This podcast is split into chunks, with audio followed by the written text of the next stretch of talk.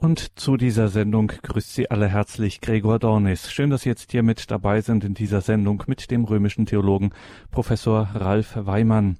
Wir müssen in dieser Sendung über die Kirche sprechen und stellen ganz konkret die Frage, in welchem Sinn ist die Kirche Mysterium? Das ist eine Frage, die wir uns nicht ausgedacht haben, sondern die spielt durchaus im kirchlichen Leben, in der Theologie eine Rolle. Genauer auch im Katechismus wird die gestellt. Die Kirche sagt das nämlich über sich selbst. Die Kirche sagt, sie sei ein Mysterium, ein Geheimnis.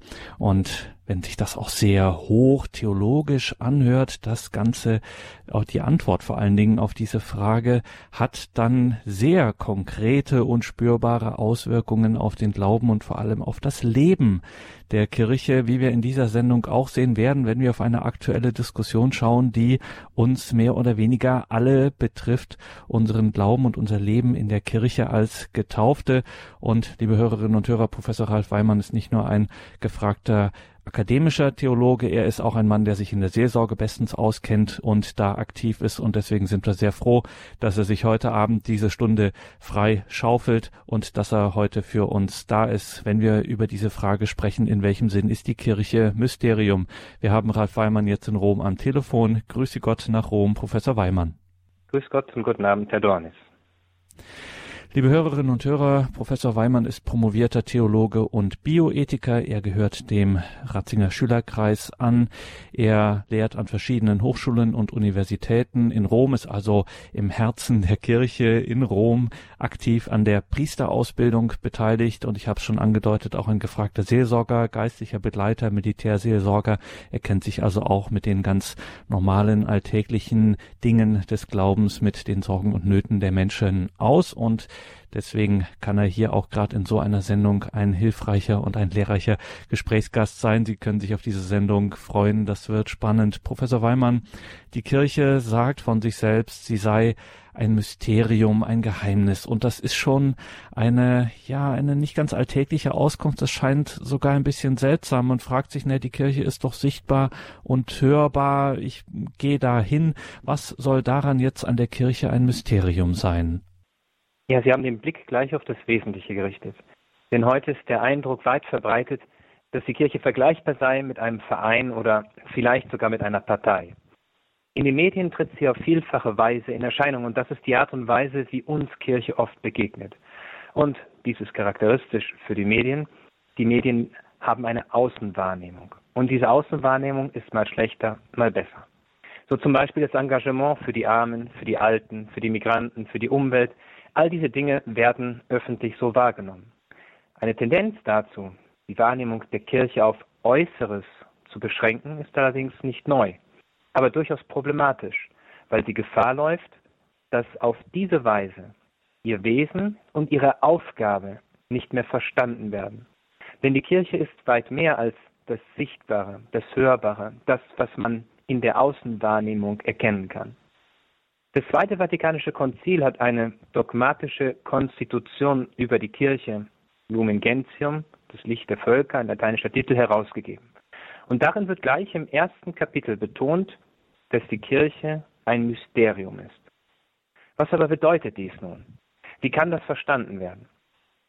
Das besagte Dokument lüftet das Geheimnis um das Wort Mysterium. Es heißt, dass Christus, und dies ist wichtig, nicht die Kirche, sondern dass Christus das Licht der Völker ist. Aber auf dem Antlitz der Kirche soll sich das Licht Christi widerspiegeln. Und dann wird ein Satz hinzugefügt, der von großer und weitreichender Bedeutung ist. Und dort heißt es, die Kirche ist ja in Christus gleichsam das Sakrament, das heißt Zeichen und Werkzeug für die innigste Vereinigung mit Gott, wie für die Einheit der ganzen Menschheit. Nun, das lateinische Wort Sacramentum, auf Deutsch mit Sakrament übersetzt, ist eine Übersetzung aus dem Griechischen Mysterion, Mysterium, und bedeutet etwas Heiliges, etwas Unverletzliches, einen Heilsweg und auch Heilsmittel. Und hier nun, genau an dieser Stelle, erschließt sich der Sinn, warum die Kirche Mysterium ist. Ich versuche das Gesagte kurz aufzugliedern und etwas besser verständlich darzustellen. Die Kirche ist in Christus. So heißt es in der Konstitution. Das heißt, die Kirche existiert in Christus. Mit anderen Worten, entweder ist die Kirche in Christus oder sie verliert ihre Daseinsberechtigung und wird gleich einem Verein oder, wenn man so möchte, einer Partei. Das heißt, in der Kirche bestimmen nicht die Menschen oder die Mehrheit, worum es geht. Auch keine politischen oder anderen Interessen geben den Ton an, sondern entweder ist die Kirche in Christus oder sie ist nicht. Für die katholische Kirche ist dieser Aspekt grundlegend und gehört zu ihrem Selbstverständnis, das vom Zweiten Vatikanischen Konzil neu in den Mittelpunkt gerückt werden sollte. Dies ist ein Geheimnis, denn die Kirche wird verständlich nur von Christus her. Das Göttliche reicht trotz aller menschlichen Beschränktheit in die Kirche hinein und das Göttliche konstituiert sie. Deswegen ist die Kirche auch mystischer Leib. Die Kirche ist also selber Sakrament, ist Mysterium und damit Zeichen und Werkzeug, um den Menschen den Weg zu Gott zu erschließen. In und durch die Kirche wird Gott gegenwärtig. Dies geschieht vornehmlich in der heiligen Eucharistie. In und durch die Kirche vergibt Gott den Menschen im Sakrament der Beichte. In und durch die Kirche werden wir Kinder Gottes im Sakrament der Taufe. Und man könnte diese Liste weiter fortsetzen. Durch die Kirche haben wir die Heilige Schrift und auch die authentische Auslegung der Heiligen Schrift, durch die der Weg zum ewigen Leben erschlossen wird. Die Kirche ist also Geheimnis, ist ein Mysterium. Nicht nur, weil in ihr Gott auf wunderbare Weise gegenwärtig ist, sondern weil sie selber Gemeinschaft stiftet. Und diese Gemeinschaft der Kirche ist keineswegs nur horizontal zu verstehen, der Kreis von Menschen, die sich gerade zusammenfinden, sondern schließt alle Heiligen aller Jahrhunderte ein, so wie beispielsweise auch die Engel.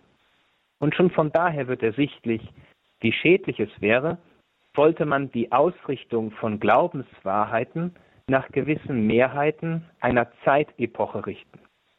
Im Fall würde man ganze Generationen von Heiligen ausgrenzen, die konstitutiver Bestandteil der Kirche sind. All das, und ich habe nur einige wenige Aspekte erwähnt, aber all das verbindet sich mit dem Wort Mysterium und Kirche. Denn in ihr, in der Kirche, begegnet sich die sichtbare und die unsichtbare Welt. Und die Kirche selber ist Instrument damit das Göttliche die Welt durchflutet und verwandelt, damit die Menschen den Weg zu Jesus Christus und damit zum ewigen Leben finden. Das sind, Professor Weimann, doch starke Worte, ziemlich viele Dimensionen, die sich hier eröffnen. Also es gibt äh, zum einen so eine sichtbare Dimension, dann gibt es diese geheimnishafte, unsichtbare äh, Dimension. Wie kann ich das jetzt als äh, Gläubiger am besten verstehen? Wie mache ich mir das klar? Ja, beide Aspekte, also die unsichtbare und diese sichtbare Dimension, deuten schon auf eine innere Spannung hin. Und im Verlaufe der Jahrhunderte hat es da unterschiedliche Akzentuierungen gegeben. Mal wurde das Unsichtbare stärker betont, das Göttliche. Heute ohne Frage werden die sichtbaren Elemente sehr stark betont, vielleicht sogar überbetont. Um zu einem angemessenen Verständnis von Kirche zu kommen, sind ein paar Grundüberlegungen notwendig. Kirche leitet sich vom hebräischen Kahal ab und bedeutet so viel wie eine von Gott her versammelte Gemeinde. Und dieser Aspekt ist von großer Wichtigkeit. Eine von Gott her versammelte Gemeinde. Denn die Kirche konstituiert sich, wie bereits gesagt, von Gott her. Nicht die Gemeinde entscheidet, was sie glauben will, sondern die Gemeinde wird erst zur Gemeinde, indem sie dem folgt, was Gott für sie und zu ihrem Heil festgelegt hat. Schon im Alten Testament, so berichtet beispielsweise das 32. Kapitel des Buches Exodus, hatten die Menschen damit Schwierigkeiten. Die Israeliten wollten autonom sein und ihren Glauben nach eigenen Kriterien sich zurechtlegen. Der sprichwörtliche Tanz um das goldene Kalb ist das Resultat eines Weges, der von Gott wegführte und einen Bruch mit der Gemeinschaft mit Gott provoziert hat. Konstitutiv ist also, dass sich das versammelte Volk von Gott her konstituiert. So erst wird es im Vollsinn des Wortes zur Kirche. Von daher wird verständlich, warum das Zweite Vatikanische Konzil Folgendes festgelegt hat. Sagte, der einzige Mittler, Christus, hat seine heilige Kirche, die Gemeinschaft des Glaubens, der Hoffnung und der Liebe, hier auf Erden als sichtbares Gefüge verfasst und prägt sie als solches unablässig. So gießt er durch sie Wahrheit und Gnade auf alle aus. Der Herr hat nicht nur eine rein geistige Gemeinschaft geschaffen, sondern sie sichtbar begründet. Und dazu gehören, wie es dasselbe Konzil sagt, hierarchische Organe. Nun, das Wort Hierarchie muss in diesem Kontext richtig verstanden werden. Es bedeutet heiliger Ursprung. Das Konzil hat besonderen Wert darauf gelegt, die unterschiedlichen Aufgaben in der Kirche nicht funktional zu deuten, also nicht von ihrer Funktion und von der Aufgabe, die jeder hat, sondern sakramental, das heißt von Christus vom Heiligen herkommt. Von daher wird verständlich, warum die Hierarchie nicht als Gegensatz zum Volk zu sehen ist, sondern als Teil des Volkes Gottes, von Gott selber her konstituiert. Nun, diese Hierarchie ist Teil der sichtbaren Dimension der Kirche. Sie erhält ihre Kraft aber nicht vom Volk, sondern von ihrem Ursprung her, also von Gott. Dies wird sehr deutlich in der Person des Priesters. Wir können das an einem Beispiel also hier einmal anschaulich werden lassen. Eine auf dessen Funktion, also den Priester auf seine Funktion beschränkte Sichtweise, wird ihn zum Vorsteher oder, banaler, zum Showmaster reduzieren, der sich nach den wechselnden Wünschen der Mehrheit richtet. Aus einer sakramental-hierarchischen Perspektive hingegen wird deutlich, dass der Priester nicht in sich selbst steht, sondern in persona Christi Capitis handelt. Mit anderen Worten, Christus handelt in ihm und durch ihn. Dazu ist es notwendig, dass der Priester mit Christus verbunden ist. Für ihn gilt das Gleiche, was auch für das Volk gilt. Er folgt nicht seinen eigenen Wünschen oder Vorstellungen, sondern Jesus Christus, der der Weg, die Wahrheit und das Leben ist. Dies wird besonders deutlich in der heiligen Eucharistie, von der her sich die Kirche definiert. Und hier nun wird das Wesen der Kirche deutlich. Hier ist es zu eigen, zugleich göttlich und menschlich zu sein, in dieser Spannung zu stehen, sichtbare mit unsichtbaren Gütern zu verbinden, voll Eifer der Tätigkeit hingegeben und doch frei für die Beschauung in der Welt zugegen und doch unterwegs. Und, so hat es dann die entsprechende Konstitution Sacrosanctum Concilium definiert, und zwar so, dass dabei das Menschliche auf das Göttliche hingeordnet und ihm untergeordnet ist.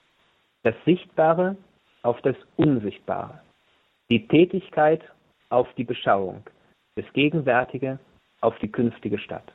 Und hier sieht man das Ineinander und das Miteinander dieser beiden Dimensionen, der sichtbaren und der unsichtbaren Dimension sagt Professor Ralf Weimann, Theologe aus Rom.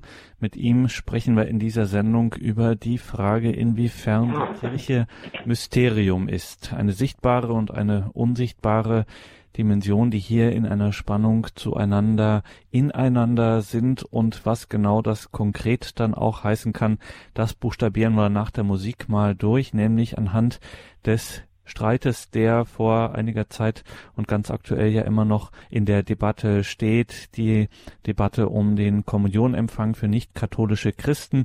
An diesem Beispiel wollen wir das mal durchbuchstabieren, diesen, dieser Mysteriencharakter der Kirche, machen jetzt eine kurze Musik und sind dann gleich wieder da hier in der Sendung mit Professor Ralf Weimann.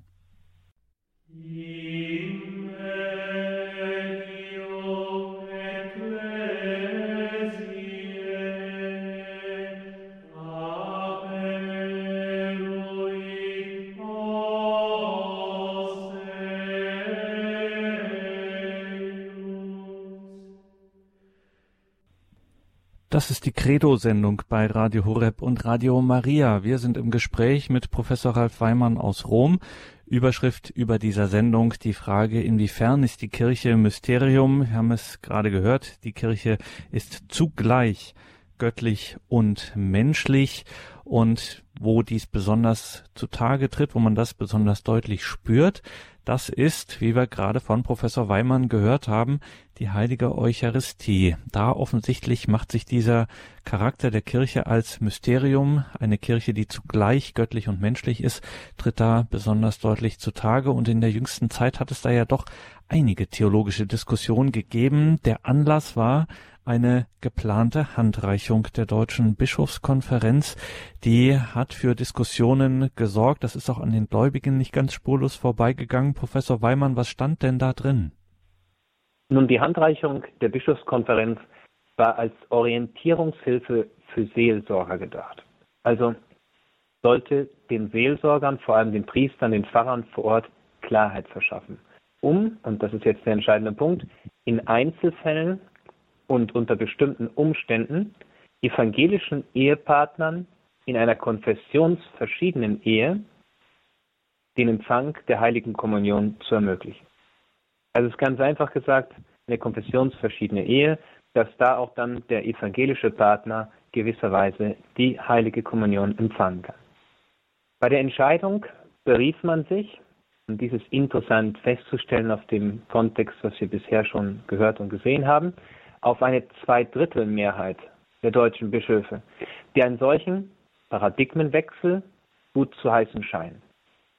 Nun zu den Voraussetzungen, und das ist ein ganz interessanter und wesentlicher Punkt, zu den Voraussetzungen für den Kommunionempfang sollte es nun gehören, dass die evangelischen Christen den katholischen Eucharistieglauben bejahen und einen eucharistischen Hunger, so wurde es dargestellt und bezeichnet haben, wonach eine Vorenthaltung der Kommunion eine Gefährdung der Ehe und des Glaubens der Ehepartner nach sich ziehen könnte.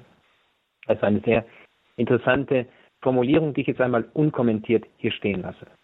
Es geht dann weiter um ein schwerwiegendes geistliches Bedürfnis.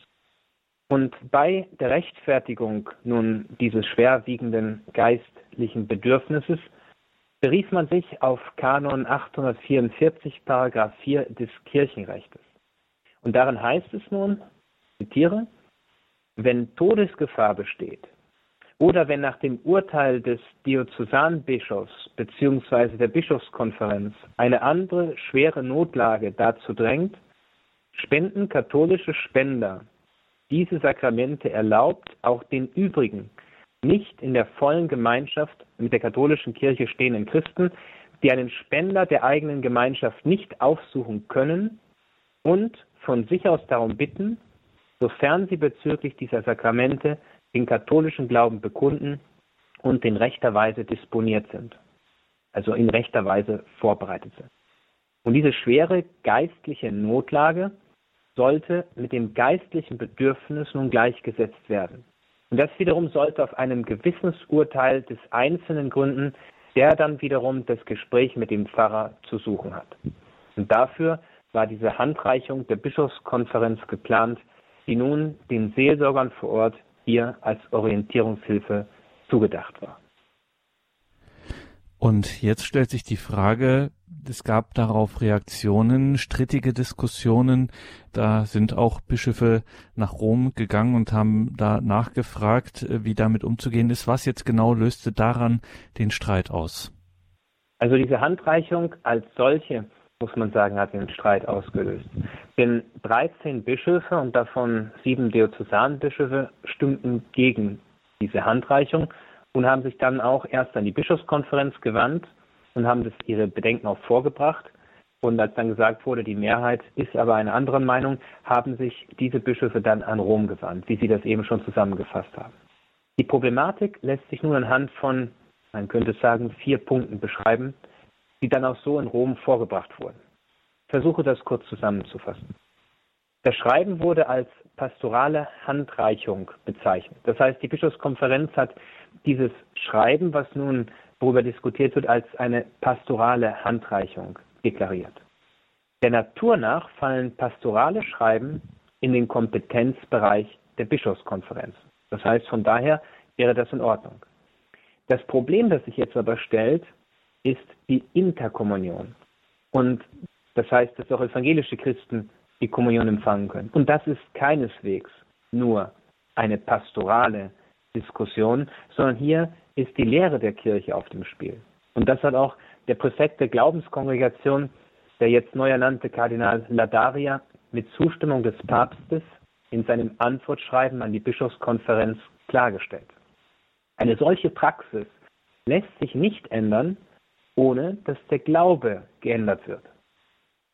Schon ein Blick in die Heilige Schrift, also beispielsweise in den Jakobusbrief, zeigt auf, dass Wort und Tat, Bekenntnis und gelebter Glaube untrennbar miteinander verbunden sind. Wenn also die Pastoral an diesem wichtigen Punkt geändert würde, dann würde dies automatisch zu einem neuen, veränderten Glauben führen, der nicht mehr mit dem Glauben der Kirche vereinbar ist.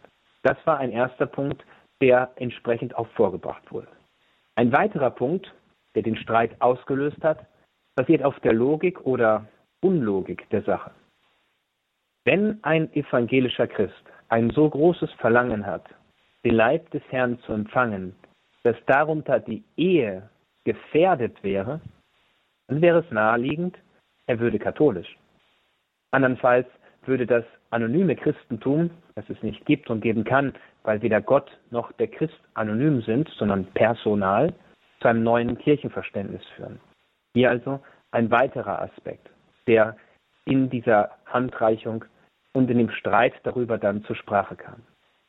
Ein dritter Aspekt ist, hier zitiere ich kurz aus der Handreichung, die Sehnsucht nach der eucharistischen Speise, die nun zum neuen Kriterium für den Empfang der heiligen Eucharistie erhoben wird. Von der Gewissensentscheidung des Einzelnen soll der Empfang der heiligen Kommunion abhängen.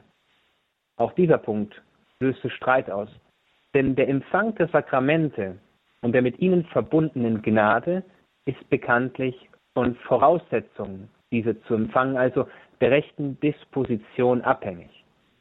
Das Prinzip sola gratia von Martin Luther, also allein die Gnade, hat sich als unbiblisch erwiesen. Nach katholischem Verständnis setzt die Gnade die Natur voraus.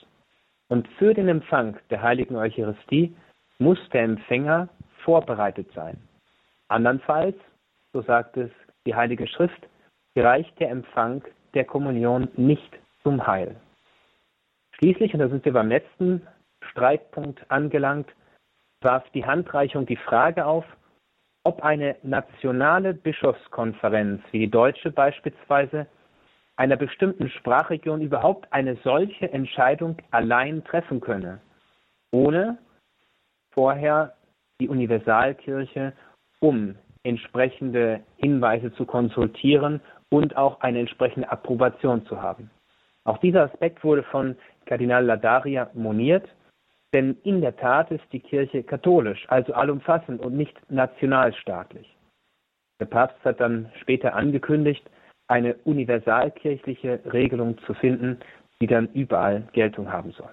Also das sind diese vier Hauptstreitpunkte, denn, ähm, die sich aus diesen Handreichungen zusammenfassen lassen. Und was steckt jetzt, wenn wir schon mal einen professionellen Theologen hier am Apparat haben, Professor Weimann, was steckt denn jetzt genau theologisch hinter dieser Auseinandersetzung? Nun, ich versuche es mal möglichst einfach darzustellen. Zunächst einmal, was ist eigentlich Theologie? Theologie ist die Reflexion über den Glauben. So wenigstens wurde es in der Enzyklika Lumen Fidei definiert. Also Theologie setzt Glauben voraus. Und ohne Glauben gibt es keine Theologie. Die Grundschwierigkeit besteht in einem defizitären Glaubensverständnis von der Realpräsenz Christi, woraus sich dann eine defizitäre Theologie entwickelt. Darauf hat auch Professor Karl-Heinz Menke, Mitglied der Internationalen Theologenkommission, hingewiesen und die geplante Handreichung als theologisch mangelhaft bewertet zumal keine Unterscheidung zwischen einem sakramentalen wie es bei uns der Fall ist, bei Katholiken, und nicht sakramentalen Kirchenverständnis, wie es beispielsweise bei den Protestanten der Fall ist, vorgenommen wird. Dem Inhalt nach geht es um Interkommunion. Etwas polemisch formuliert geht es um Kommunion ohne Gemeinschaft. Eucharistie-Gemeinschaft setzt aber Kirchengemeinschaft voraus. Und hier zeigt sich schon die Widersprüchlichkeit des Ganzen. Theologisch steht, hinter, steht dahinter ein geändertes Verständnis der Eucharistie und der Kirche. Und dies hätte auch Folgen für den Glauben und damit natürlich auch für die Gläubigen und für das richtige Verständnis der Eucharistie. Dann müssen Sie uns aufklären, Professor Weimann, was, äh, was ist denn das Verständnis der Eucharistie? Wie lässt sich denn das so, das Verständnis der Eucharistie in aller Kürze beschreiben? Da kann ich wieder auf das Zweite Vatikanische Konzil rekurrieren, wo es in einem Satz sehr schön zusammengefasst heißt, dass die Eucharistie Quelle und Höhepunkt des ganzen christlichen Lebens ist. Quelle und Höhepunkt des ganzen christlichen Lebens. Und dann heißt es weiter, die heilige Eucharistie enthält das Heilsgut der Kirche. So vereint sich in der Eucharistie diese beiden Dimensionen, die Kirche des Himmels und der Erde. Sie ist Teilnahme am göttlichen Leben. Daher macht die Eucharistie die Kirche. Sie ist der Kirche gegeben und die Kirche verwaltet sie. Vielleicht noch ein Satz dazu. Christus selbst, der hohe Priester des neuen Bundes, bringt nun durch den Dienst der Priester das eucharistische Opfer dar. Er ist Opfer und Opfergabe und unter den Gestalten von Brot und Wein wirklich gegenwärtig. Durch die Wandlung bezeichnen wir auch mit dem Fremdwort Transubstantiation, das heißt, die Substanz verändert sich, es bleibt außen gleich, aber die Substanz verwandelt sich. Das heißt, durch die Wandlung von Brot und Wein in den Leib und das Blut Christi wird Christus selbst tatsächlich und substanziell gegenwärtig. Und deswegen ist die Eucharistie Quelle und Höhepunkt des ganzen christlichen Lebens. Und dann kommen wir wieder zurück zur Debatte selber. Gibt es jetzt also Voraussetzungen, ähm, die Eucharistie empfangen zu können, beziehungsweise dann äh, zu dürfen? Gibt es diese, wie Sie es auch nennen, eben Dispositionen, Voraussetzungen? Welche sind die?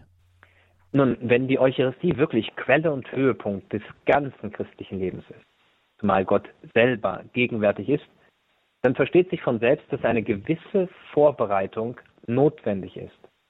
Denn zu groß ist das Geschenk, das Gott uns macht.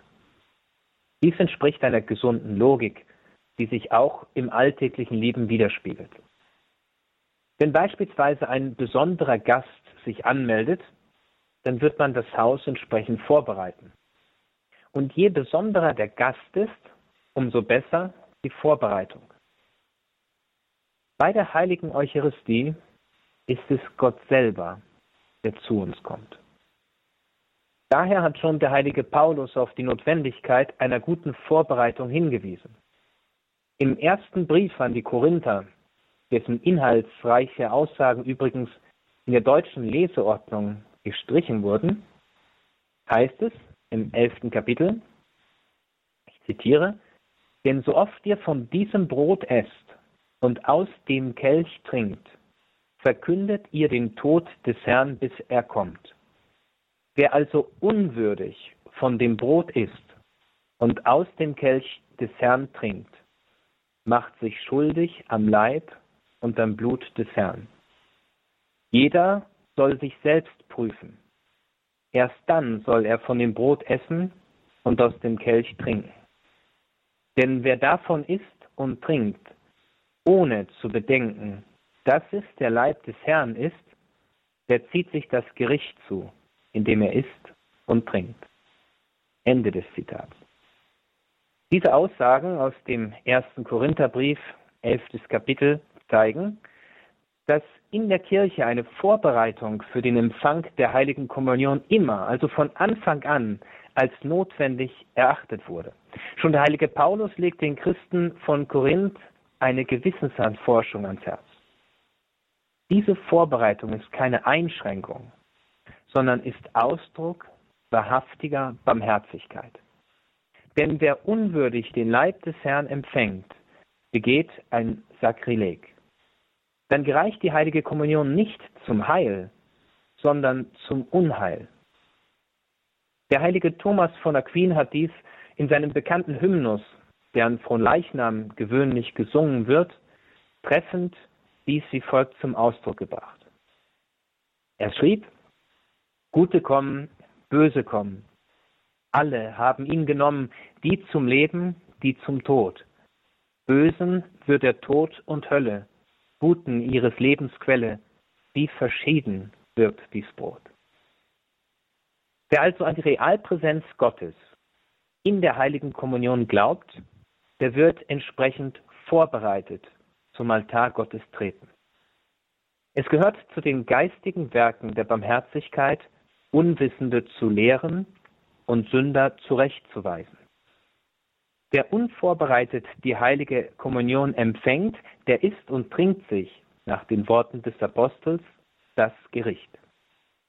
Die Kirche erweist sich also als barmherzig, wenn sie die Gläubigen davor bewahrt und ihnen den Weg Christi zeigt und ihnen zugleich hilft, die Voraussetzungen zu erfüllen, die sich aus der Sache selbst ergeben, nämlich die Gegenwart Gottes unter uns. Um Missverständnissen vorzubeugen. Natürlich ist jeder Christ unwürdig, den Herrn zu empfangen. Und dies wird mit Nachdruck vor dem Empfang der heiligen Kommunion zum Ausdruck gebracht, wenn gebetet wird, Herr, ich bin nicht würdig, dass du eingehst unter mein Dach, aber sprich nur ein Wort, so wird meine Seele gesund. Neben dieser, sagen wir mal, grundsätzlichen Unwürdigkeit gibt es aber auch objektive Kriterien, die grundlegend sind und dazugehören von Anfang an. Und diese Kriterien lassen sich auf drei zusammenfassen. Das erste Kriterium ist der Glaube an die Realpräsenz und damit verbunden die Zugehörigkeit zur Kirche. Der zweite Punkt ist der Stand der Gnade, dass man nicht durch eine schwere Sünde von Gott und der Gemeinschaft mit ihm getrennt ist. Und der dritte Aspekt ist das Nüchternheitsgebot, dass man eine Stunde vor dem Empfang der heiligen Kommunion keine Speisen mehr zu sich nimmt, aus Respekt gegenüber diesem großen Geschenk, das man empfängt, wenn man die heilige Kommunion empfängt. Das sind also diese drei objektiven, nenne ich sie jetzt mal, Kriterien, die immer dazugehören und wo auch der heilige Paulus einlädt, dass sich die Christen diesbezüglich fragen sollen, ob sie das auch respektiert haben, bevor sie den Leib und das Blut des Herrn empfangen sagt Professor Ralf Weimann aus Rom. Mit ihm sprechen wir in dieser Sendung, die überschrieben ist mit dem Titel mit der Katechismusfrage, ist die, inwiefern ist die Kirche ein Mysterium? Sprechen wir jetzt hier ganz konkret mal über den aktuellen Streit, die aktuelle Kommunion, Debatte, Kommunion für nicht-katholische Ehepartner, ja oder nein. Ausgelöst wurde das durch eine Diskussion der Bischöfe hier in Deutschland.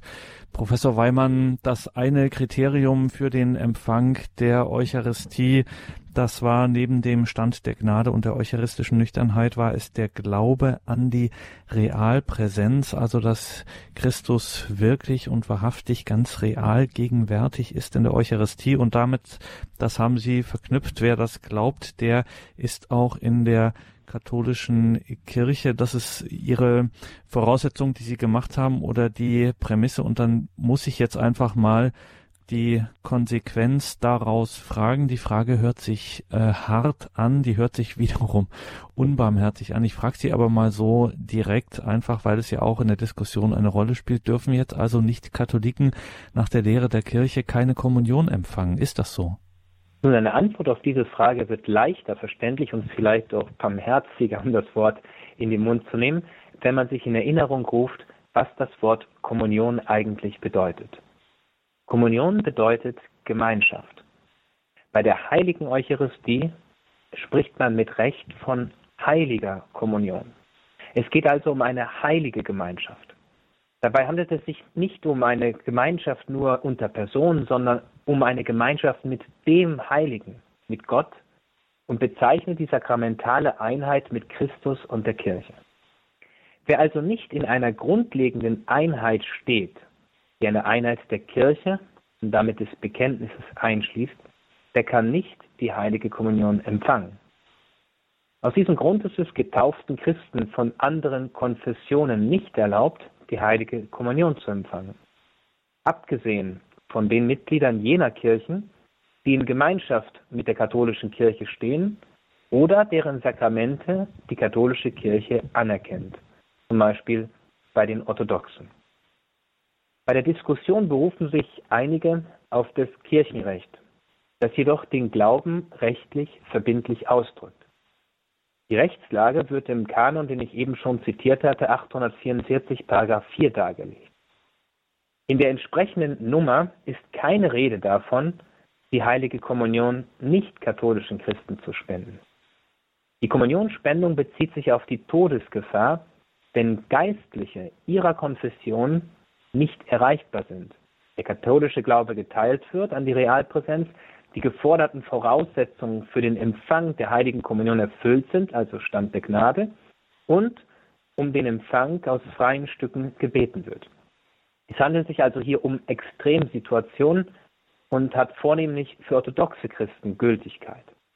Aber diese Extremsituationen können für die Handreichung der Deutschen Bischofskonferenz nicht geltend gemacht werden. Es ist also sozusagen nicht unbarmherzig, anderen die Kommunion sozusagen zu verweigern, sondern es wäre barmherzig, sie hinzuführen zu einem richtigen und vollen Verständnis und dann natürlich auch zu einer entsprechenden Vorbereitung, um später dann wirklich und wahrhaftig in der Gemeinschaft der Kirche diesen Schritt vollziehen zu können.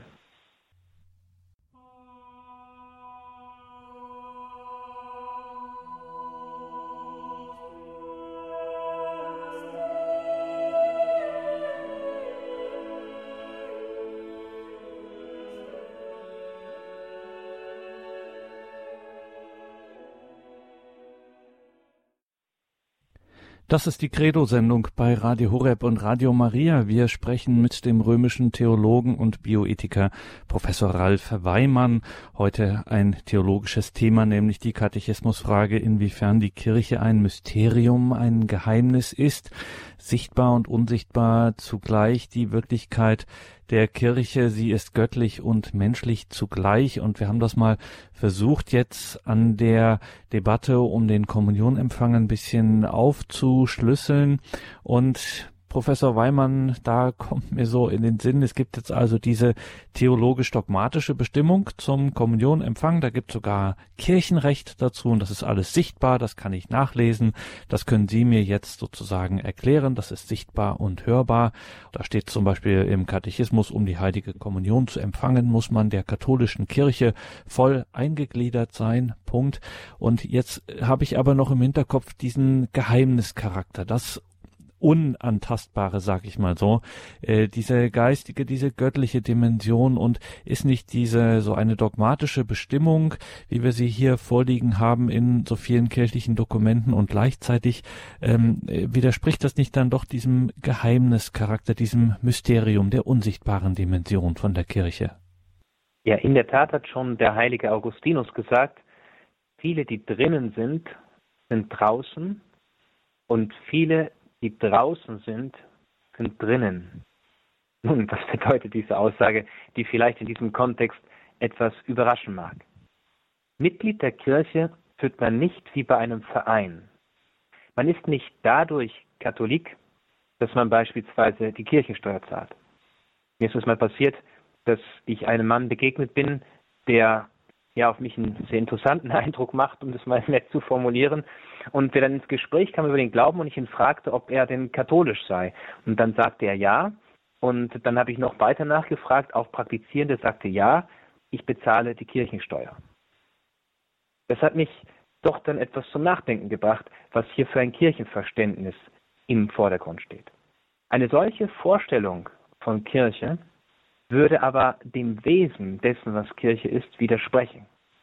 Es kommt nicht primär darauf an, etwas Äußerliches zu vollziehen, sondern sich im Innersten einzugliedern in die Gemeinschaft des Heils, die Christus uns durch die Kirche schenkt. Mit anderen Worten, und hier werden nun auch dieser mysteriöse Satz des heiligen Augustinus etwas klarer, Mit anderen Worten, es kann passieren, dass man in allen möglichen Gremien mitmacht, verschiedene Funktionen übernimmt, an Synoden teilnimmt und doch im Innersten sich nicht auf den Weg des Herrn einlässt. Es kann aber auch vorkommen, dass einfache Gläubige, die nie an einer Pfarrgemeinderatssitzung teilgenommen haben, nie an Gremien oder ähnlichem mitgewirkt haben, ganz mit dem Herrn in der Kirche verbunden sind. Die Aussage des heiligen Augustinus bezieht sich auf dieses Mysterium, das Gott allein kennt, und er wird dies offenlegen beim jüngsten Gericht. Neben dieser unsichtbaren Dimension, die immer auch ein Stück weit Mysterium, Geheimnis bleibt, die aber immer hinführen will zur Bekehrung, gibt es aber auch, wie Sie es genannt haben, sichtbare Bestimmungen für den Empfang der heiligen Kommunion. Und diese sogenannten sichtbaren Bestimmungen sollen Orientierung bieten, damit die innere Haltung nicht der eigenen Subjektivität geopfert wird. Und diese Gefahr hat in der Kirche immer bestanden und wurde in der frühen Kirche mit der Irrlehre der Gnosis in Verbindung gebracht, eine Art Selbsterlösungslehre durch Erkenntnis. Die Gnosis, gegen deren Wiedererstarken der Papst Anfang dieses Jahr, diesen Jahres ein Schreiben, Laquis Deo, veröffentlicht hat, ordnet alles dem Subjektivismus unter, inklusive das Heil. Man folgt also, und diese Tendenz ist sehr präsent, man folgt den eigenen Kriterien, die man sich selber vorgibt, aber nicht mehr dem, was Gott uns geschenkt hat. Man kann das vergleichen mit dem Gott Buffet. Man geht wie an ein Buffet heran und sucht sich heraus, was einem gerade schmeckt. So auch mit den Inhalten des Glaubens. Diese Gefahr ist heute sehr groß, weil der Individualismus und der Relativismus das Bekenntnis an Jesus Christus als den einzigen Erlöser der Welt in Abrede stellen. Man folgt den eigenen Vorstellungen, entfernt sich aber immer mehr vom Weg des Herrn. Die dogmatischen, also sichtbaren Kriterien sind in diesem Kontext wie Orientierungspunkte zu verstehen. Sie zeigen den Weg, den man sich im Innersten zu eigen machen muss, will man dem Herrn in seiner Kirche folgen. Josef Kardinal Ratzinger hat die Dogmen einmal mit offenen Fenstern verglichen, durch die die erlösende Wahrheit Jesu Christi sichtbar wird. Von daher widersprechen dogmatische Bestimmungen nicht oder wie sagen wir es mal so, die dogmatischen Bestimmungen stehen nicht im Gegensatz zu dem Geheimnischarakter der unsichtbaren Dimension von Kirche sondern diese dogmatischen Bestimmungen werden zur Voraussetzung, um den Weg zum Herrn zu gehen und sich nicht zu verlaufen. Jesus Christus hat sich ja nicht als die Gewohnheit oder Beliebigkeit offenbart, sondern als der Weg, die Wahrheit und das Leben. Und diese Wahrheit, die Jesus Christus selber ist, ist befreiend. Immer dann, wenn sich das eigene Leben danach richtet. Und von daher verbinden sich hier zum einen diese dogmatischen Bestimmungen, die uns den Weg vorgeben, mit dem Geheimnischarakter der unsichtbaren Dimension von Kirche. Sagt Professor Ralf Weimann aus Rom, der unser heutiger Gast in dieser Sendung ist, wenn es ausgehend vom Geheimnischarakter der Kirche sichtbar und unsichtbar zugleich, göttlich und menschlich zugleich, um diese Frage nach der Eucharistie und nach dem Eucharistieempfang geht. Sie, liebe Hörerinnen und Hörer, haben jetzt noch die Gelegenheit, hier in der Sendung anzurufen.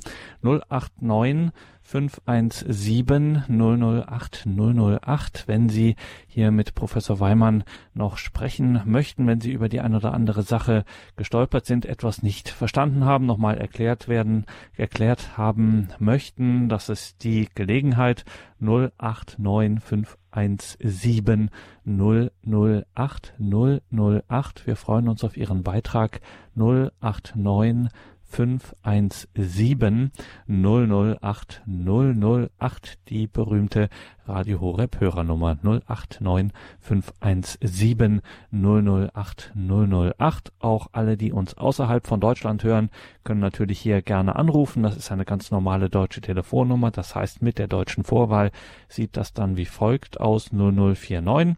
Dann direkt ohne die Null weiter mit der 89 517 008 008. Lassen Sie uns, Professor Weimer, nochmal auf ein grundsätzliches theologisches Problem an der ganzen Sache, dieser ganzen Debatte kommen, nämlich die Rolle Roms in solchen Fragen. Sie haben die Glaubenskongregation erwähnt, das Schreiben, das es dann dazu gab, auf die Anfrage hin, die aus Deutschland kam. Wie kann man an dieser Diskussion jetzt eigentlich das Verhältnis zwischen römischer Kirche und den jeweiligen Bischofskonferenzen festmachen, was lernen wir sozusagen hier an dieser Debatte darüber, über dieses Verhältnis zwischen Kirche Roms und den Bischofskonferenzen? Eine Verhältnisbestimmung zwischen der römischen, der Universalkirche und den Bischofskonferenzen ist nicht immer leicht. Wichtig ist aber zu verstehen, dass die Bischofskonferenz kein Parlament ist, in der die Mehrheit entscheidet, sondern die Bischofskonferenz ist ein Instrument, um denselben Glauben effizient zu verkündigen. Dies gilt auch für den sogenannten Kommunionstreit. Natürlich kann die Bischofskonferenz keine Entscheidung treffen, durch die der Glaube geändert wird, weil sie dazu keine Autorität hat. Selbst dann nicht, wenn diese eine Zweidrittelmehrheit haben sollte. Die Frage nach der Zulassung von evangelischen Christen ist also ein Thema, das den Glauben der Kirche berührt und für die Universalkirche von Bedeutung ist. Und von daher muss das im Kontext der Universalkirche dann auch gelöst werden.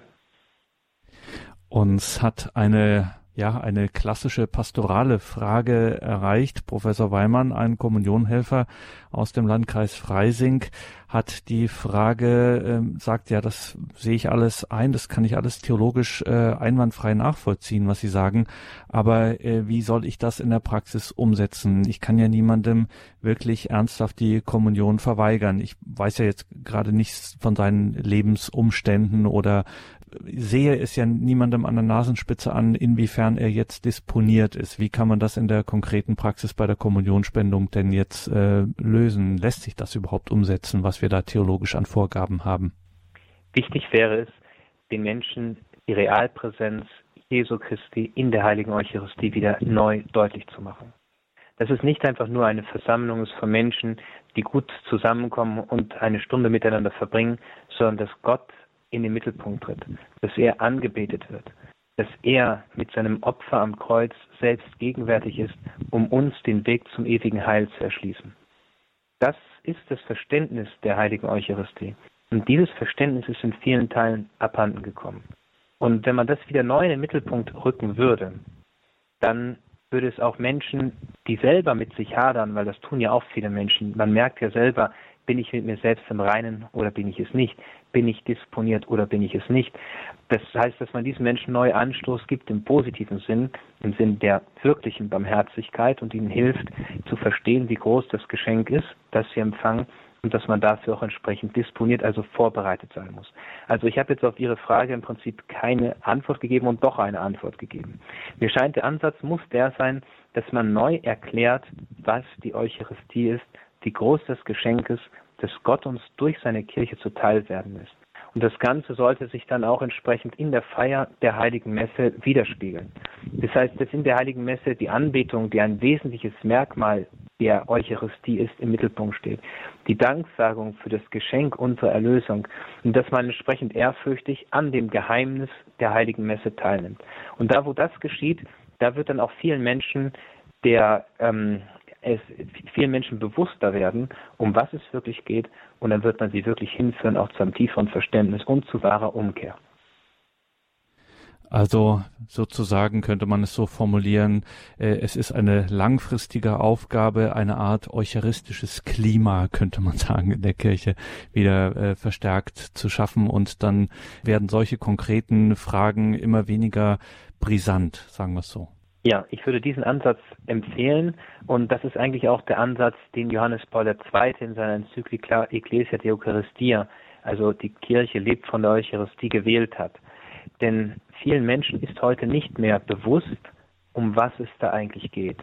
Und das Bewusstsein zu schärfen, wäre ein erster Weg, den Menschen zu helfen, selbst entsprechend auch teilzunehmen an der Heiligen Eucharistie und sich entsprechend vorzubereiten. Schauen wir noch ein bisschen in die Zukunft, Professor Weimann. Das natürlich, ähm, wir können jetzt natürlich nicht, beinahe hätte ich Kaffeesatz lesen gesagt, aber äh, also, aber ich frage Sie trotzdem mal. Es sieht ja so aus, als sei jetzt der sogenannte Kommunionstreit aus Rom zunächst mal dadurch entschieden, dass diese Handreichung erstmal nicht zur Veröffentlichung freigegeben wurde. Was kommt denn jetzt noch? Was ist denn jetzt so nach dem normalen theologischen Programm, wie das in der Kirche abläuft? Was sind denn da so die nächsten Schritte? Ja, Sie haben schon erwähnt, es hat einen Brief gegeben vom Präfekten der Glaubenskongregation mit ausdrücklicher Billigung auch von Papst Franziskus. Und dieser Brief hat dann in dem sogenannten Kommunionstreit zunächst eine gewisse Wende gebracht. Und darin heißt es, dass der Heilige Vater zur Erkenntnis gelangt ist, dass die Handreichung nicht reif sei für die Veröffentlichung. Zum einen, weil es um den Glauben der ganzen Kirche geht, wie wir eben schon gesehen haben, also es kann hier keine nationalkirchlichen Lösungen geben, zum anderen, weil es viele ökumenische Implikationen mit sich bringt. Als Stichwort wäre hier die Orthodoxie zu nennen. Denn die orthodoxen Kirchen, die ja eine entsprechende Hierarchie haben und auch die Sakramente mit uns teilen, die, ähm, die schauen natürlich schon sehr skeptisch auf das, was hier gerade vor sich geht. Das Antwortschreiben nun zeigt auf, dass es letztlich um eine Auslegung von diesem Kanon des Kirchenrechts geht. Ich habe den mehrmals zitiert, das ist die Nummer 844 und dass da eine Auslegung der schweren Notlage, die in diesem Kanon Widerhall findet, getätigt werden muss. Papst Franziskus wird voraussichtlich nach einem Konsultationsprozess, so läuft es hier in Rom, dann eine baldige Klärung auf universalkirchlicher Ebene herbeiführen. Und dies kann geschehen wie bei Mitis Judex zum Beispiel über diese Ehenichtigkeitsverfahren in der Form eines Motto proprio. Das sind ein kleines Lehrschreiben, das heißt aus eigenem Beweggrund, das ist ein apostolisches Schreiben des Papstes, das dann wiederum Klärung in diesem Fall ähm, herbeiführen soll. Und dann schauen wir mal, dass wir ganz schnell noch die Frau Marhofer aus Ludwigshafen hier auf Sendung kriegen. Grüße Gott. Ja, jetzt hat's geklappt. Wunderbar. Ich freue mich auch. Ich bin konvertiert und habe übrigens diesen sieben Bischöfen geschrieben, dass es doch im Grund ganz einfach ist. Ein evangelischer Christ wird zur Lüge verführt, wenn er als evangelischer zum katholischen Glauben zugelassen, also zur Kommunion zugelassen wird. Wie vorhin Professor Weimann auch gesagt hat, wenn er tatsächlich das glaubt, dass Jesus real da ist, wäre das nicht das schönste Zeichen der Liebe, wenn er sagt, um meines Ehepartners willen, nein, nicht um des Ehepartners willen, sondern um Jesu Christi willen werde ich auch katholisch. Dankeschön, Frau Marhofer. Ja, also Professor Weimann, da haben Sie es gehört, eine Hörerin, die Ihnen ganz zustimmt und das auch aus dem persönlichen, aus dem eigenen Erleben auch äh, hier nachvollzieht. Danke, Frau Marhofer. Wir gehen ganz schnell weiter zu einem weiteren Anrufer, einer Anruferin. Grüße Gott, Sie sind auf Sendung. Können Sie uns hören? Ich höre Sie, ja. Vorhin hat es leider nicht wieder. Ja, ich habe jetzt erst die letzten 20 Minuten eingeschaltet. Ich weiß nicht, ob meine Frage vielleicht schon beantwortet wurde. Und zwar gerade in Bezug zwei Dinge. Die Kommunionhelfer, da heißt ja immer, dass der Laie ein Berührungsverbot mit der heiligen Kommunion hat. Wie verhält sich das jetzt zum Beispiel in einer Gemeinde, wenn der Pfarrer selber keine Krankenkommunion austeilt und somit Kommunionhelfer die Krankenkommunion austeilen, weil sonst die Kranken gar nichts bekämen. Mhm. Ist da dann sozusagen die Liebe macht es wieder gut? Paulus sagt ja mal, die Liebe deckt es wieder zu. Oder ist es dann trotzdem nicht empfehlenswert, dass die Kommunionhelfer dieses tun würden? Also eine ganz konkrete Frage nach der Praxis der Kommunionhelfer. Professor Weimann, wie äh, regelt das die Kirche eigentlich? Ja, der ordentliche Spender der Heiligen Eucharistie ist der Priester und entsprechend auch der Diakon.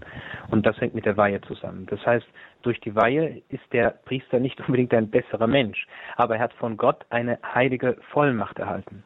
Und diese heilige Vollmacht, die erlaubt ihm sozusagen, das Heilige entsprechend zu berühren, was normalerweise, wie gesagt, den geweihten Händen vorbehalten ist.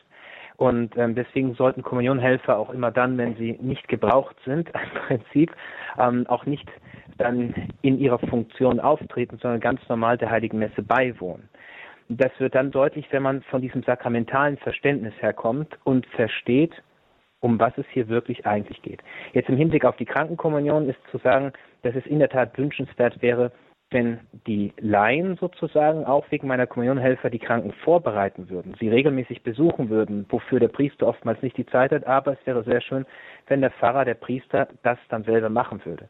So hätte er erst einen Kontakt zu der Person und zum anderen könnte man dann auch die anderen Sakramente den Kranken anbieten, wie beispielsweise die Beichte oder die Krankensalbung. Und von daher wäre das natürlich die entsprechende Form und es wäre schön, darauf wieder zurückzufinden oder dahin, dahin, dahingehend wenigstens sich zu orientieren. Und jetzt muss ich mich, das kommt selten vor, aber heute muss ich das leider machen.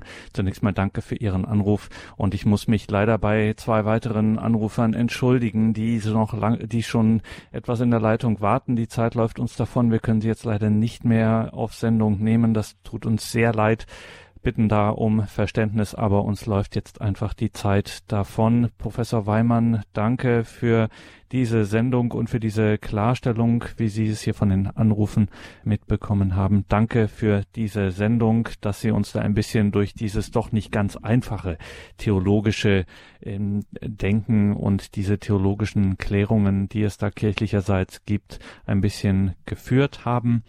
Liebe Hörerinnen und Hörer, diese Sendung gibt es auf einer CD, die gibt es dann auch in den Online-Angeboten Horeb.org, die Radio Horeb App und auch Alexa wird Ihnen dann diese Sendung in Kürze dann auch vorspielen. Danke, dass Sie sich hier mit eingebracht haben. Wir waren verbunden mit Professor Ralf Weimann in Rom. Inwiefern oder in welchem Sinn ist die Kirche Mysterium war unsere Ausgangsfrage und wir haben uns konkret eben mit dem Geheimnis der Eucharistie und dann auch konkret mit dem Eucharistieempfang beschäftigt.